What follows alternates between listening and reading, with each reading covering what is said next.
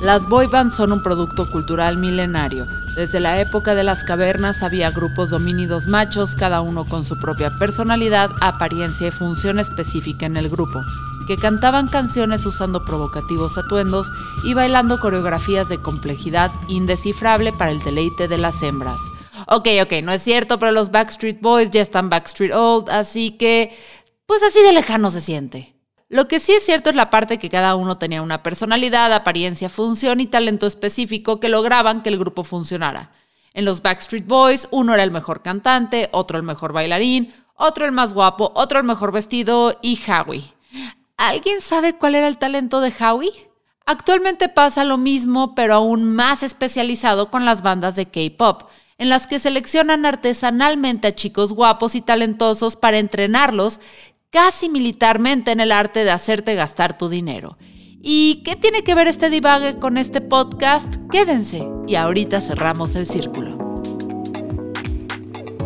Hola, yo soy Fernanda Dudet y bienvenidos a Ya es lunes, el podcast de Neobox para iniciar la semana en modo ¿cuál integrante de BTS eres de acuerdo a tu personalidad?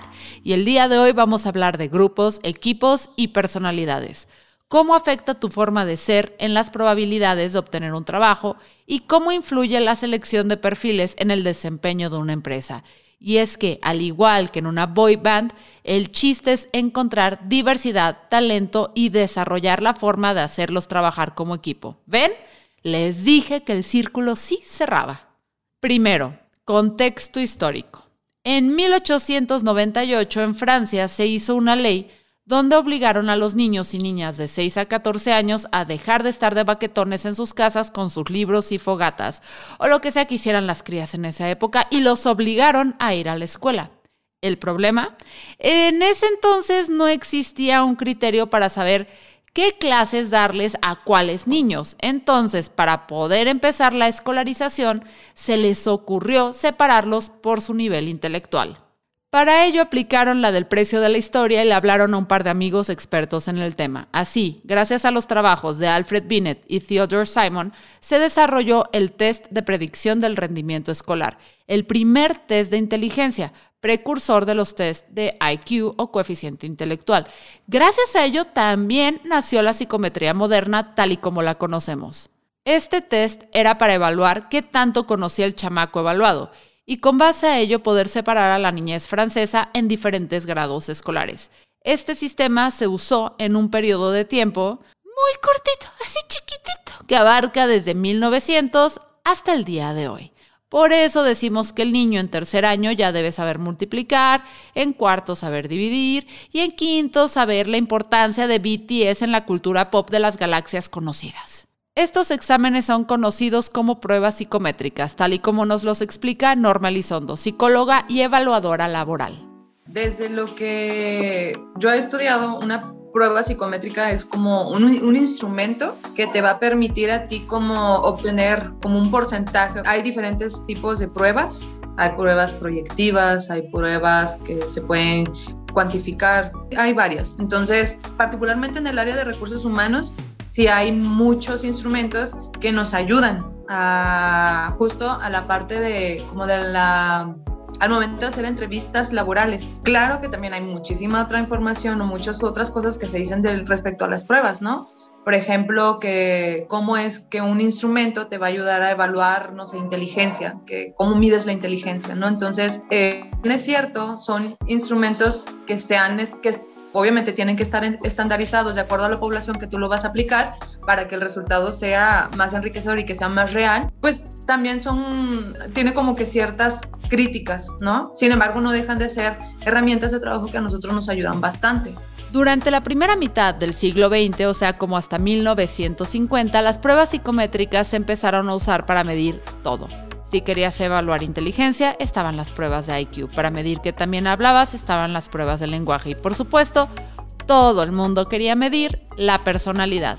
Las primeras pruebas de personalidad se usaron en el ejército para ver qué tan listo estabas para entrarle a los plomazos y no son tan diferentes de las que se usan ahora para entrar a un trabajo, porque si se diseñan y se aplican bien, las pruebas psicométricas son una herramienta poderosa. El MMPI, que es eh, esta prueba en la cual nosotros obtenemos múltiples indicadores. Entonces, en función de esto, que también lo correlacionamos con pruebas proyectivas, que también lo correlacionamos con pruebas de inteligencia y que todos esos indicadores que nosotros reunimos nos ayuda a generar una hipótesis y en entrevista la confirmamos, que a veces es tal cual, ¿no? Ah, pues esta persona por tal indicador, por tal aquí, por tal allá, es una persona me impulsiva, ¿no? Que, y te digo impulsiva porque es como los ejemplos que se me vienen más a la mente, porque es muy fácil de, de, identificar. Obviamente esto con mucho estudio, con mucha interpretación, siendo muy cuidadosa con lo que estás viendo, porque, y creo que también tiene que ver eso, o sea, tienes que ser muy precisa con lo que estás calificando, porque si haces una mala calificación, vas a hacer una mala interpretación y entonces al momento de hacer la entrevista vas a quedarte como de que, ok, esto que me está diciendo no tiene nada que ver con lo que yo vi en pruebas. Y ahí hay una disonancia muy grande que te va a generar complicaciones. Pero si tú sabes utilizarla, aplicarla, calificarla e interpretarla, lo puedes comprobar en entrevista. Y, es muy satisfactorio decir, ah, sí, claro, o sea, se te, en la psicometría se veía que este hombre, mujer, iba a ser demandante, dependiente, iba a tener conflictos con autoridad, por tal. Entonces, sí está muy padre cuando ya lo confirmas, porque es como, mm, sí, así, así era, o sea, pero porque los instrumentos de evaluación o los instrumentos que utilizaste ya te habían dado como, ese, como esa apertura para, para irte por esa línea y confirmar tus hipótesis.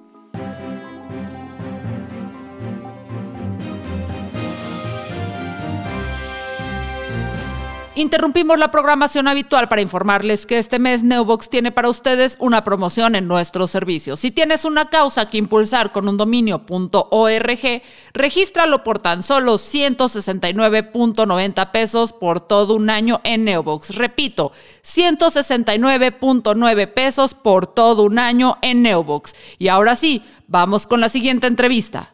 Más allá de una noticia que leí hace poco de, creo que era J-Lo, creo que estaba buscando bailarinas para, una, para un concierto y dijo, no quiero a nadie Virgo. No sé, o sea, es chisme farandulero, ¿sabes? No tengo idea si, si es real, si no. Pero más allá de eso, no. Sé que últimamente con la popularización de la astrología de unos años para acá, casi casi de pandemia para acá, las empresas aceptan más el discurso dentro He visto empresas que juegan como en su mercadotecnia o su publicidad como para, con elementos astrológicos muy simples, ¿no? Eh, pero saber que una empresa lo utilice a la hora de eh, convocar gente, contratar gente, no, la verdad es que no he sabido de ningún caso formal. Ella es Belisha López y es especialista en astrología. Y antes de que piensen que perdimos la cabeza al entrevistarla, ella misma es la primera en admitir que la forma en que entendemos la astrología está muy desvirtuada, porque su verdadera utilidad va mucho más allá de saber qué tipo de sándwich eres según tu signo zodiacal. Claro, totalmente se puede caer en una discriminación, porque para empezar, lo que la gente conoce ahorita popularmente como astrología no es astrología eh, con el movimiento New Age hace unos años la astrología se mundanizó bastante. Se popularizó eh, más para mal que para bien, la verdad. Y ahorita está pasando algo muy similar. La gente tiene acceso a un montón de páginas de internet que nos hablan de astrología, ¿no? Y que vas a entrar y te van a decir, ay, mira, esta es tu carta natal y un software te hace una interpretación súper general de lo que es tu carta natal. Y aquí voy a decir que escorpión es rencoroso y acá voy a decir que escorpión es súper intenso. Entonces, con la poca información generalizada que hay allá afuera de los signos zodiacales, claro que estamos súper sujetos a caer en eso justamente, en la generalización y en la discriminación a partir de esa generalización. Em, cuando nosotros hablamos de la carta natal o la carta astral de alguien, no podemos basarnos exclusivamente para su interpretación en el signo solar de la persona, de entrada. ¿Cuál es el signo solar? El que creces sabiendo como normalmente toda tu vida. El que buscas, no sé, yo nací el 28 de noviembre y si yo busco en internet que soy el 28 de noviembre me va a decir que es Sagitario, ¿no? Ese es el signo solar. Y mi persona, mis características, la interpretación de mi carta no puede limitarse al signo solar porque soy muchísimo más, muchísimas más cosas y porque mi carta tiene muchísimos más elementos que deberían tomarse en cuenta para esa discriminación, perdón, para esa interpretación. decidimos tener enfrente dos puntos de vista que en el papel suenan muy contradictorios, el rigor científico de la psicología contra la libre interpretación de la astrología, porque tal y como lo dice nuestro sociólogo y comediante de cabecera Damián Carmona, siempre vamos a buscar una manera de clasificarnos, no importa si es con nuestra carta astral o dibujando un señor bajo la lluvia. Siendo sociólogo desde la sociología, te puede ayudar como a aproximarte a ciertos eh, ámbitos de problematización o casos de estudio, ¿no?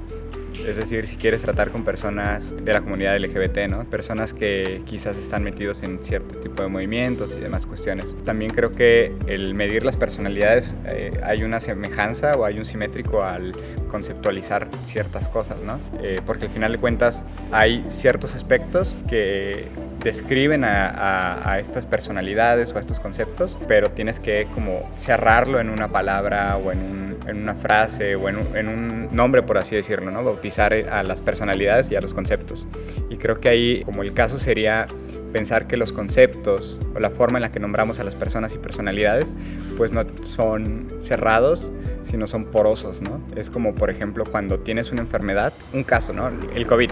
Cuando empezó el COVID y creo que todavía te decían de que, ah, este, tienes dolor de cabeza, tienes esto y tienes... Puede que no tengas todos los síntomas, ¿no? Puede que solo tengas uno, puede que tengas tres, puede que no tengas ninguno, pero eso no significa que no tengas o tengas COVID, sino que es, eh, al final de cuentas, eh, son generalidades para aproximarte a entender cómo funciona eh, un virus, una cuestión social o una persona, ¿no? Las pruebas psicométricas son un gran predictor, por supuesto. El problema viene cuando empezamos a utilizar nuestro conocimiento sobre la personalidad de las personas en el lugar de trabajo como herramientas de discriminación. Entonces, no contratar a alguien que está muy calificado pero que sacó 80 puntos de 85 en una prueba de personalidad no es muy diferente que negarle el trabajo solo por ser Sagitario. ¿Dónde trabajo? Aplicamos el MMPI, que es el Minnesota, que es un cuestionario larguísimo de como de 300, 500 preguntas, no recuerdo exactamente cuántas son, es muy largo, pero ese cuestionario nos, al menos a nosotros nos da un, una, un estimado de cómo es la estructura de personalidad de, de esa persona, ¿no? Del, del evaluado. Aquí también tienes que considerar que, por ejemplo, no todas las personas tienen los mismos, el mismo nivel eh, educativo, el mismo contexto social. Y, por ejemplo, hay quienes no saben leer, no saben escribir, que sí hay otro instrumento, que es el Lusher o el, o el test de los colores, que es más sencillo y que ese también eh, de forma, pues, como, como, pues, es que ni siquiera sé cómo decirlo, como de muy, te da como un parámetro dependiendo eh, una serie de colores que la vaya que, la, que el evaluado la persona vaya vaya seleccionando te va dando una interpretación de cómo podría ser su personalidad. Pero por ejemplo ahí es el Lusher que es este instrumento que nosotros a nosotros nos sirve cuando sabemos que son personas o ya adultos mayores que no saben leer que no te saben manejar una computadora ese instrumento sí nos sirve y no es propiamente de que, ah, lo vio en una revista y elige tal color y eres, no sé, tal cosa, ¿no? Pero, pero lo que te digo, o sea, tú tienes que buscar esos instrumentos que se adapten a tu población, que sean a lo mejor fáciles de interpretar, pero que tengan el mismo resultado que otras pruebas que le puedas aplicar a otras personas que tengan un otro tipo de características. Y más allá del contexto, es el hecho de que tú que tú sepas que lo que estás haciendo lo que y las, eh, los instrumentos de los cuales tú te estás apoyando estén validados. Porque entonces si no están validados o si no están, no cumplen con ciertos parámetros, pues entonces el, el resultado que tú obtengas va a ser un, o sea, no, va a estar fuera, va a distar de lo que realmente te va a ayudar a ti. Y entonces eso va, va, a generar que al momento de que tú hagas una entrevista, por ejemplo, pues que no tengas los recursos para identificar cómo esa persona, cómo su dinámica de personalidad, va a impactar o no en el puesto, en un puesto laboral, por ejemplo, que es en, mi caso lo que yo me dedico. Si sí pasara, ¿bajo qué términos? O sea, si hay un astrólogo en la organización que se avienta las cartas natales de todo el mundo para decidir si entran o no, o, bajo qué mm, no estaría de acuerdo, por supuesto que no. Eh, porque, mira, para empezar, aquí entran en juego ya más cosas, ¿no? La carta astral, carta natal, como queramos denominarla, em, es súper personal. porque eh, sale, decía Ana, mi maestra, que en paz descansé, es como enseñarle a alguien los calzones, literalmente, ¿no? O sea, es toma, ve todo lo que tengo. Sí, se sabe interpretar, ¿no? Si es alguien que lo sepa leer. Entonces, de entrada, a mí me parece súper invasivo que te digan en un trabajo, a ver tus datos para sacar tu carta natal y no, no me gustaría eh, esa parte, ¿no? ¿Qué es la parte de hacerlo concienzudamente? Perdón, sería la forma de hacerlo concienzudamente. Ahora, si alguien va a decir, no, porque tú eres Virgo no entras, no, porque tú eres Leo, me parece que es eh, de lo más, lo peor profesionalmente hablando, porque Em, no podemos atribuir las características del signo solar en su totalidad a la persona.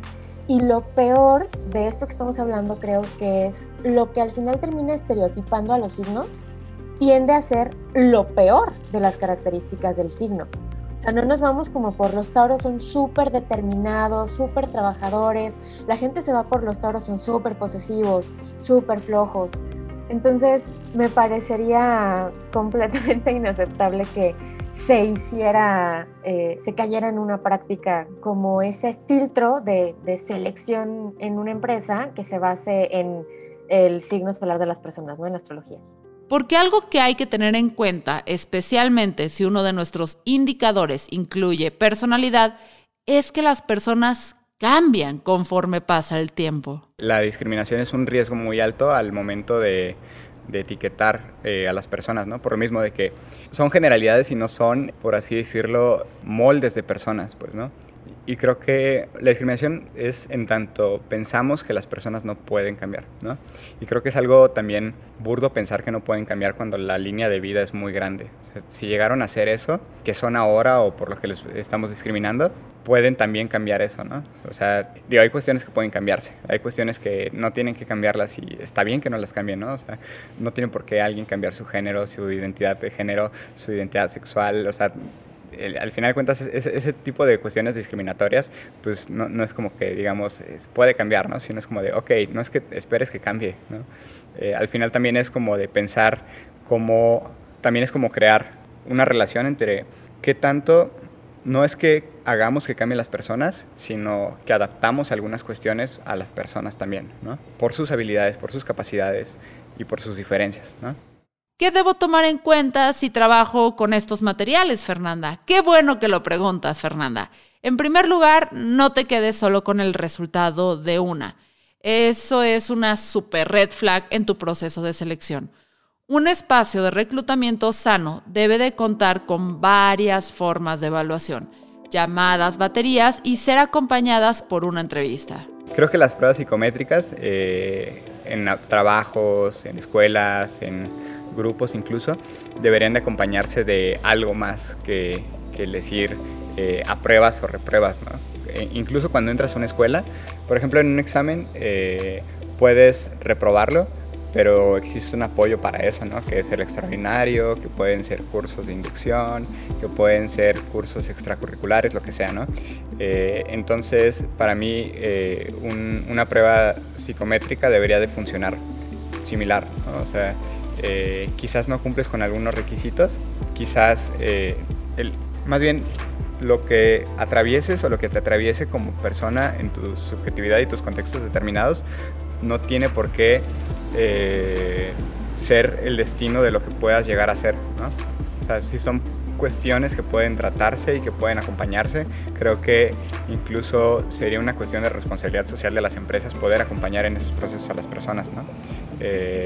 Y no es porque estas personas vayan a ser unos delincuentes o algo así, sino es como, eh, como como empresa también te sensibilizas y ves a tus empleados eh, justamente como personas que les a, ti como empleador, a ti como dueño, también hay muchas circunstancias que te atraviesan, también hay muchas problemáticas que te atraviesan, ¿no? O sea, claramente a ellas y a ellos y a ellas también les van a atravesar esas eh, circunstancias, ¿no? ¿Cómo entonces hacemos un poco menos hostil eh, las, los contextos que cohabitamos, ¿no? O sea, cómo eh, hacemos más fácil la carga para, en el trabajo para que, y no digo que el trabajo sea menor, ¿no? Sino que digo, haya este acompañamiento para que esta persona también pueda estar chida en otros círculos y que no esté tronado, ¿no? Al final de cuentas, creo que hasta en términos eh, capitalistas es estúpido eso, ¿no? O sea, tronar al... Eh, tronar a tu empleado eh, y no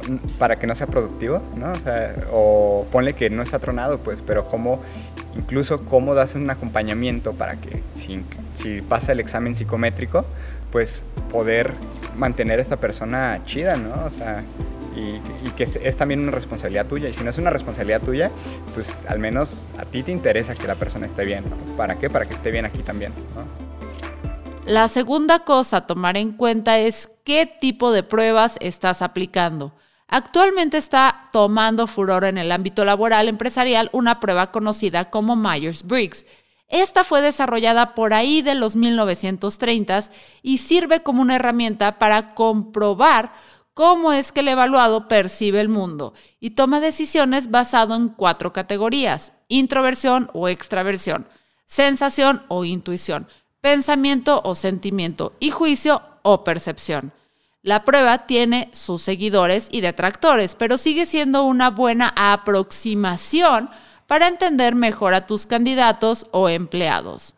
Sin embargo, hay que tener cuidado a la hora de tomarla en consideración para armar equipos de trabajo, ya que el primer instinto te va a decir que juntes a todas las personas con resultados similares y eso eso es el principio del fracaso empresarial.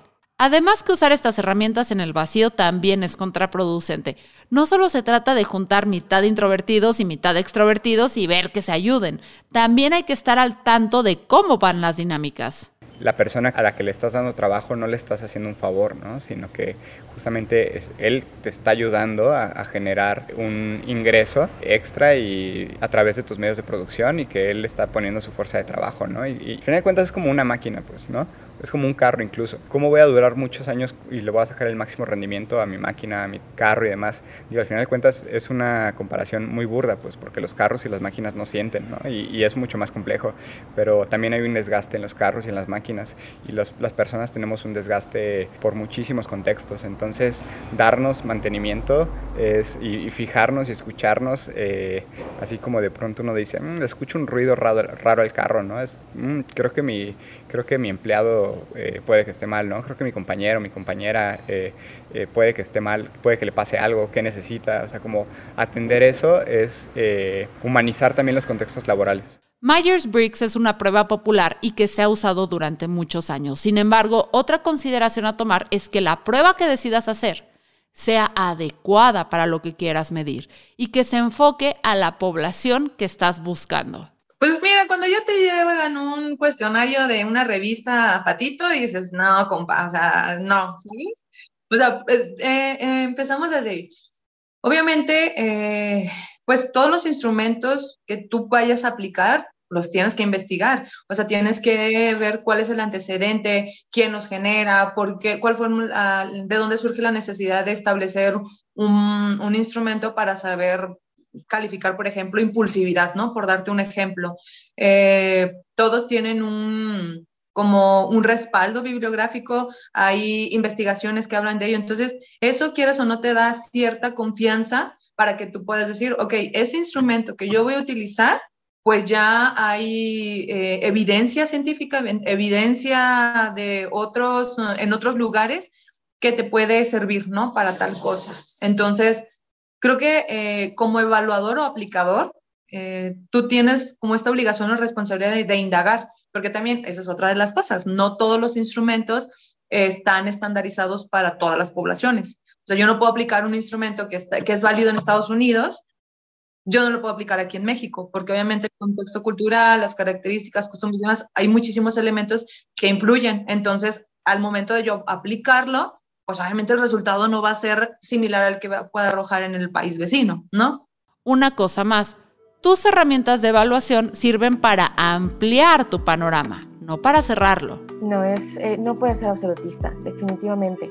Por más que se conozca en su totalidad la carta natal, se interprete correctamente la carta natal con todos los elementos que la, que la conforman, no podemos irnos a los absolutos de las características de cada signo algo muy bonito que a mí me gusta de la astrología es que no solo te dice, ay, eres tal, tal y tal, te da las herramientas o te sugiere herramientas para contrarrestar todas esas cosas que tienes de más y para intentar eh, buscar la versión más integrada de ti mismo, ¿no?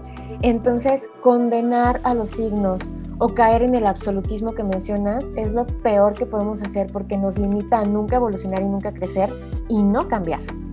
Sea, quedarnos como con el, ay no, yo soy Géminis y soy súper disperso, no, yo soy Aries y soy súper intenso, eh, es limitante a nivel desarrollo personal. Y la astrología tradicional, la astrología verdadera como ciencia integral, introspectiva, no va por ahí. Si estás usando tu prueba para descartar candidatos en lugar de para encontrarlos, tu opinión sobre si es una prueba buena o no podría casi casi descartarse porque estás usando la prueba mal. Por ejemplo, otra de las cosas que yo en lo personal eh, creo es que eh, las eh, pruebas, o sea, instrumentos de, evaluación, son una herramienta. O sea, si nosotros lo vemos como, eso, como una herramienta, está genial.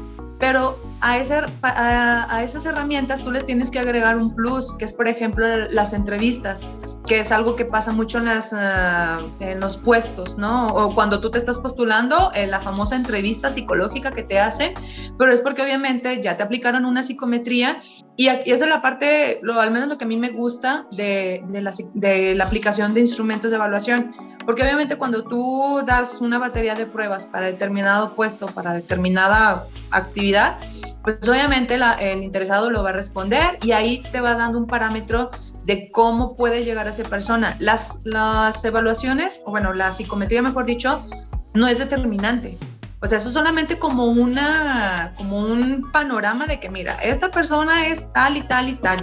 Entonces, esa información tú la vas a complementar con lo que tú observes y recolectes en la entrevista, que por ejemplo lo que hago yo en el trabajo es justo eso, recibir una batería de pruebas, recalificarla, ver, crear hipótesis de cómo puede llegar a ser, esa persona, que de su personalidad, qué sí me puede servir para este puesto, qué de plano me va a causar broncas para el, perfil que estoy buscando y en función de eso, con lo que yo entreviste, que obviamente tiene que ser preguntas focalizadas a esas características, pues me va a ayudar a mí a determinar, ¿es viable o no es viable? Entonces, creo que también muchas se caen en este error de decir, ah, es que salió una prueba y ya por eso quiere decir que la persona es o no es apta. No, creo que te tienes que apoyar de otros elementos para que puedas tener un, un resultado pues bastante, bastante adecuado, pues cómo decirlo, como bien fundamentado, pues. Porque si te quedas solamente con lo que calificas, no, puedes omitir muchísima otra información. Y también hay que tener en cuenta que, eh, por ejemplo, si estamos hablando de perfiles de puesto en lo cual estamos pensando la personalidad de, la otra persona, no es lo mismo que en una prueba tú veas que una persona pueda, es la persona más seria, ¿no? Porque obviamente cuando alguien te, que está aplicando para un puesto, pues quiera dar una buena imagen, porque quiere el, el, puesto. Y la padre o lo enriquecedor de la entrevista es que ya cuando tú lo tienes enfrente, pues pon, pon tú que sí es una persona muy irresponsable, pero también puede llegar, puedes detectar otros elementos que te dicen, ok, eres responsable, pero también eres medio impulsivo, también eres medio negligente en algunos puntos. Entonces, tienes que correlacionar lo que ves en pruebas, en los instrumentos de evaluación y lo que recolectas en la entrevista. Y finalmente, como usuario, no te sientas mal si las pruebas no te salen como querías. Recuerda que hay veces que aunque tengas todo, todo para ser un Slytherin, siempre existe la posibilidad de terminar siendo un Gryffindor. Creo que hay aspectos contraculturales que también juegan, ¿no? Al momento de la elección de trabajo o de la elección de vínculos relacionales de cualquier tipo, pero son al final cuentas cuestiones identitarias, ¿no? El ser humano quizás ha buscado a lo largo de su vida pertenecer a ciertos grupos y también creo que la vida es un transitar en el cual vemos de qué manera nos gusta mejor o más el transitar en la vida, pues, ¿no? Hay personas que se definen desde muy chicos y quizás este se sienten a gustos así, quizás es como les enseñaron sus papás, quizás es como X o Y, ¿no? Pero yo creo que actualmente vivimos una época en la cual tenemos como dinamitada la subjetividad, ¿no? Como que está hiperglobalizada y, ¿no? Al final creo que termina pasando en la cuestión identitaria algo que hablaba Bauman, que era la, la modernidad líquida, ¿no? O sea, vivimos una modernidad líquida en la cual las, las, personalidades, las identidades no son fijas y los mismos conceptos no son fijos, ¿no? Van, van cambiando todo el mundo, son, todo el tiempo son porosos, son aplicables y eh, mutables en cuanto a las, eh, los contextos determinados que podamos experimentar y la otra es eh, pensar que también jugamos un rol como de actores en, en, distintas redes en las cuales nos presentamos, ¿no? Goffman hablaba de la teoría del actor red, ¿no? Tú te presentas en distintos escenarios de distintas maneras, ¿no? O sea, yo no soy el mismo Damián en mi casa que el que estoy siendo en este momento, ni el que soy, en el que soy en el trabajo, ni el que soy en un escenario, ¿no? ¿Por qué? Porque los contextos cambian eh, indudablemente. Hay cosas que en mí no cambian, ¿no? Y que en mí son para mí la cuestión identitaria, que pueden ser mis chanclas, que pueden ser eh, mis gustos de, de comida, o hay irrenunciables que marcan mi identidad, pero en sí creo que el, el, poder identificarnos con ciertos grupos, con ciertas cuestiones, dota también de un sentido a la vida, ¿no? Muchísimas gracias por acompañarnos en este episodio de Ya es lunes, el podcast de Neobox, la empresa número uno de hosting en México. Mi nombre es Fernanda Dudet, nos escuchamos la próxima semana aquí en Ya es lunes.